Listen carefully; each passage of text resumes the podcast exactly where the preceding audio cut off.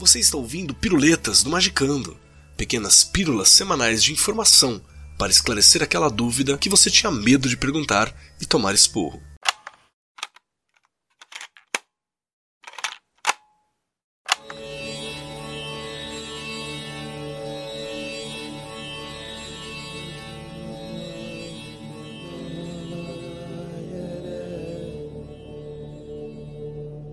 Em qualquer lugar que estejam os vestígios do Mestre, os ouvidos daquele que estiver preparado para receber o seu ensinamento se abrirão completamente. Salve magiqueiros, aqui é o Grola. E o trecho citado foi retirado da obra que é tema da nossa piruleta de hoje. O que é o Caibalion? Em 1908, surge através de uma editora de Chicago um pequeno livro que teria sido supostamente baseado em princípios herméticos antigos. Seus autores, que estavam ocultos atrás do pseudônimo de três iniciados, diziam que o objetivo do livro era dar ao estudante uma chave mestra com a qual possa abrir as diversas portas que conduzem às partes do templo do conhecimento que ele quiser explorar. Palavras estas do próprio livro. O Caibalion foi vendido e entendido como um estudo da filosofia hermética do Antigo Egito e da Grécia. Embora seja curto, é um livro de extrema importância e bastante referenciado no hermetismo ocidental, cujos conceitos embasam ou ao menos influenciam toda a prática contemporânea. Ele parte da premissa que os preceitos herméticos chegaram até o mundo moderno, vindos através dos séculos desde seu grande estabelecedor, um sábio chamado Hermes Trismegistro, o três vezes grande, mensageiro dos deuses, que teria supostamente vivido no Antigo Egito, num tempo em que a raça humana ainda estaria na infância. O próprio nome Hermes Trismegistro seria uma alusão a Tote, deus egípcio com a cabeça de Ibis que representa o conhecimento, a sabedoria, a escrita, a música e a magia. E também ao deus Hermes, que por sua vez é entendido como uma versão grega de Tote. Ainda sobre Hermes Trismegistro, o próprio livro cita: Mas entre esses grandes mestres do Antigo Egito, existiu um que eles proclamavam como mestre dos mestres. Este homem, se é que foi verdadeiramente um homem, viveu no Egito na mais remota antiguidade. Ele foi conhecido sob o nome de Hermes Trismegistro. Foi o pai da ciência oculta, o fundador da astrologia e o descobridor da alquimia. Os detalhes de sua vida se perderam devido ao imenso espaço de tempo, que é de milhares de anos, apesar de muitos países antigos disputarem entre si a honra de ter sido sua pátria. A data de sua existência no Egito, na sua última encarnação neste planeta, não é conhecida agora, mas foi fixada nos primeiros tempos das mais remotas dinastias do Egito, muito antes do tempo de Moisés. As melhores autoridades consideram-no como um contemporâneo de Abrão. Em algumas tradições judaicas dizem claramente que Abrão adquiriu uma parte de seu conhecimento místico do próprio Hermes. A Hermes Trismegistro é atribuída a autoria da Tábua Esmeralda, um importante texto mítico cuja origem lendária é atribuída também ao Egito. Porém, é mais provável que tenha surgido próximo do século VII. A Tábua é um texto que populariza e é considerado a origem filosófica da alquimia, seus 15 parágrafos curtos são apresentados a seguir. É verdade, certo e muito verdadeiro. O que está embaixo é como o que está em cima, e o que está em cima é como o que está embaixo, para realizar os milagres de uma única coisa.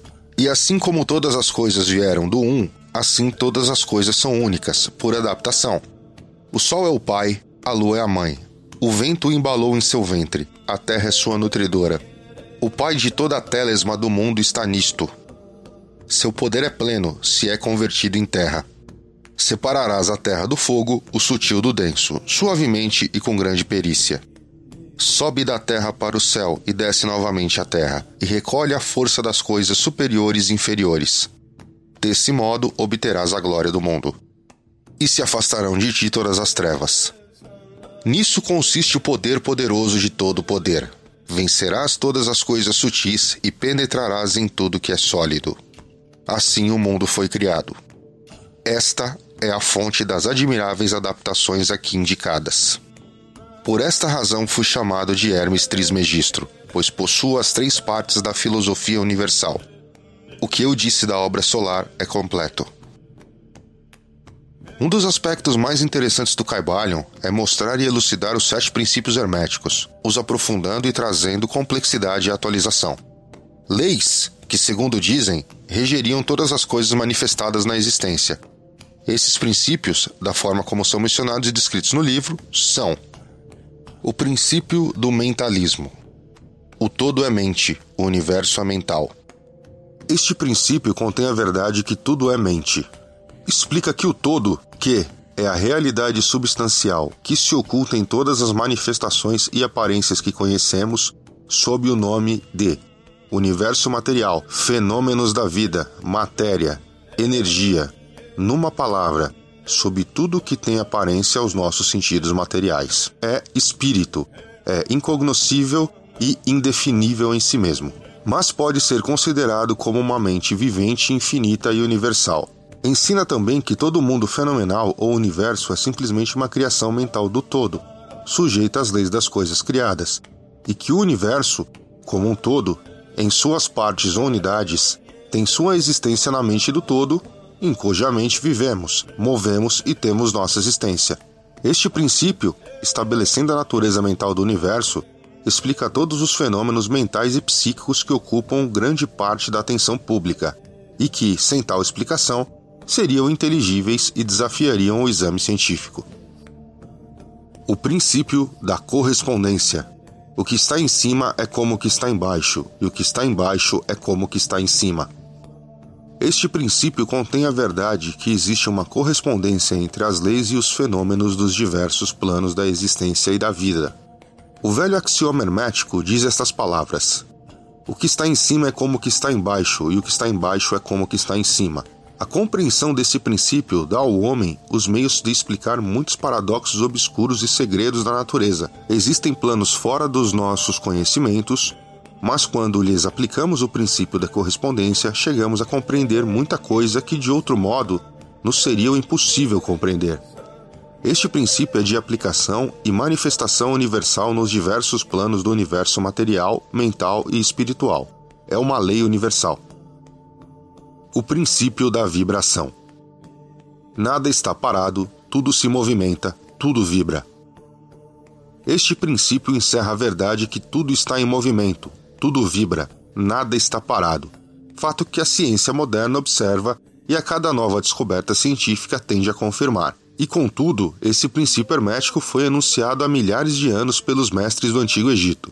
Este princípio explica que as diversas diferenças entre as diversas manifestações de matéria, energia, mente e espírito resultam das ordens variáveis de vibração, desde o todo, que é puro espírito, até a forma mais grosseira de matéria, tudo está em vibração. Quanto mais elevada for a vibração, tanto mais elevada será a posição na escala.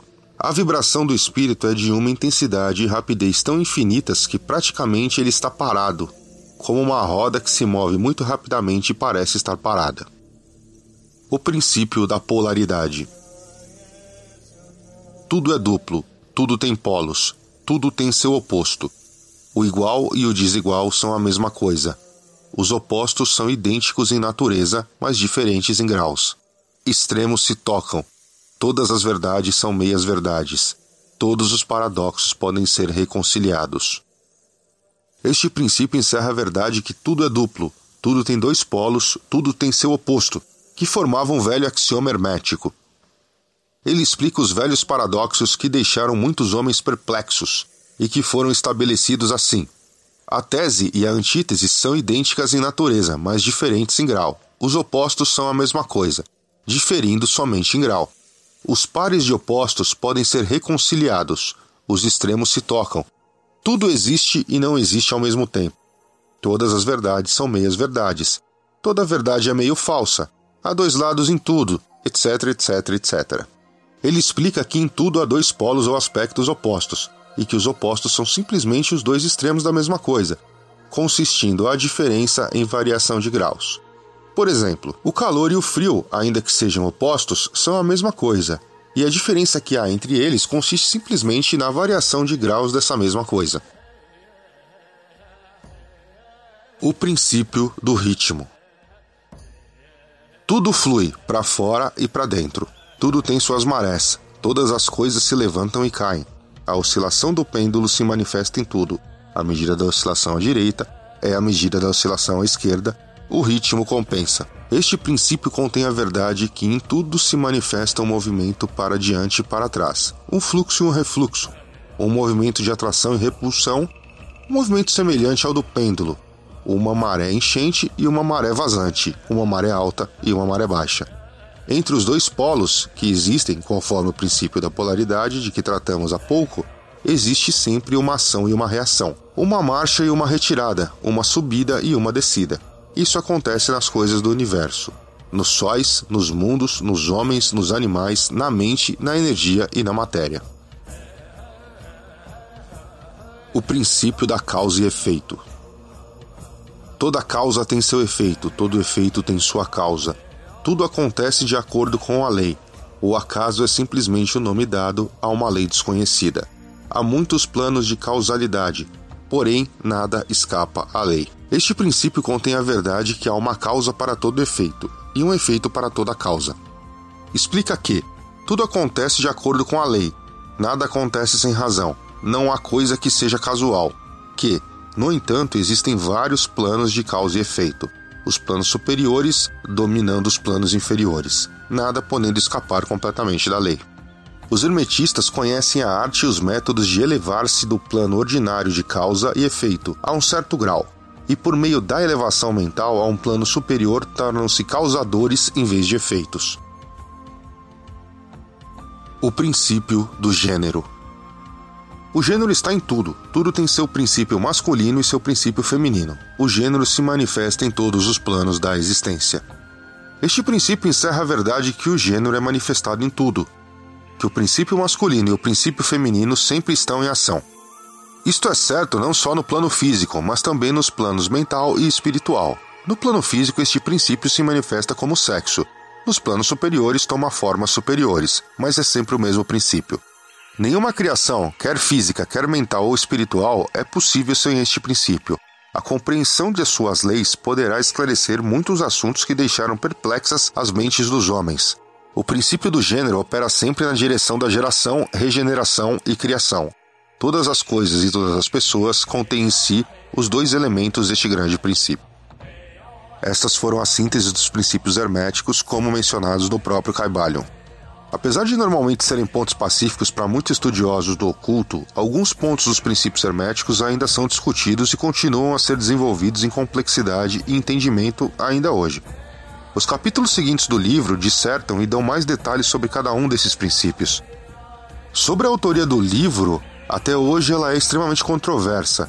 Alguns afirmam de pé junto que ele veio do Antigo Egito. O que é mais aceito, porém, é que ele foi escrito por William Walker Atkinson, advogado, comerciante, editor e ocultista, autor de diversas obras do chamado Novo Pensamento, utilizando uma série de pseudônimos. Alguns têm plena certeza que ele é o autor do Caibalion. As maiores dúvidas, na verdade, param sobre se é um trabalho solitário ou se ele teve a ajuda de outros nomes conhecidos do meio ocultista, Nomes estes como de Paul Foster Case, autor de numerosos livros de cabala e tarô, conhecido por ser fundador da Builders of Aditon ou simplesmente Bota, uma escola baseada na tradição mística ocidental com raízes na Golden Dawn, que existe até os dias de hoje. Michael Witt e Charles Atkins, chefes da loja Tot Hermes da ordem Alpha et Omega em Chicago. Claude Alexander, ocultista e escritor de Novo Pensamento. Claude Bragdon, teósofo e arquiteto. Harriet Casey, estudiosa do oculto, esposa do Paul Foster Casey e provável coautora de muitas de suas obras. Mabel Collins, escritora teósofa proeminente. E Mary Corelli, escritora de romances metafísicos recheados de conceitos herméticos. Assim, ou William Walker teria assinado como os três iniciados, ou teria escrito o livro com pelo menos dois desses renomados nomes. Mesmo com essa confusão a respeito da autoria, o importante é que o Caibalion é considerado uma das obras mais indispensáveis do ocultismo ocidental. É parte essencial da literatura e das interpretações sobre espiritualidade da nossa era. Hoje ele está em domínio público, você vai encontrar facilmente esse livro nas livrarias ou na internet. Eu espero que vocês tenham gostado demais dessa piruleta. Deixem as suas dúvidas e sugestões nos comentários deste episódio. Um grande abraço a todos vocês.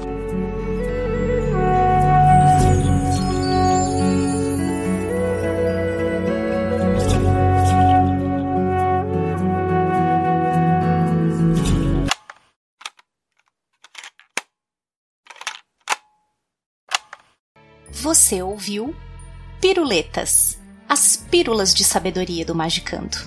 Uma parceria do Mundo Freak e da Penumbra Livros. Quer tornar o Magicando semanal? Então ajude esse projeto em apoia.se barra confidencial. Um programa editado por Rod Studio.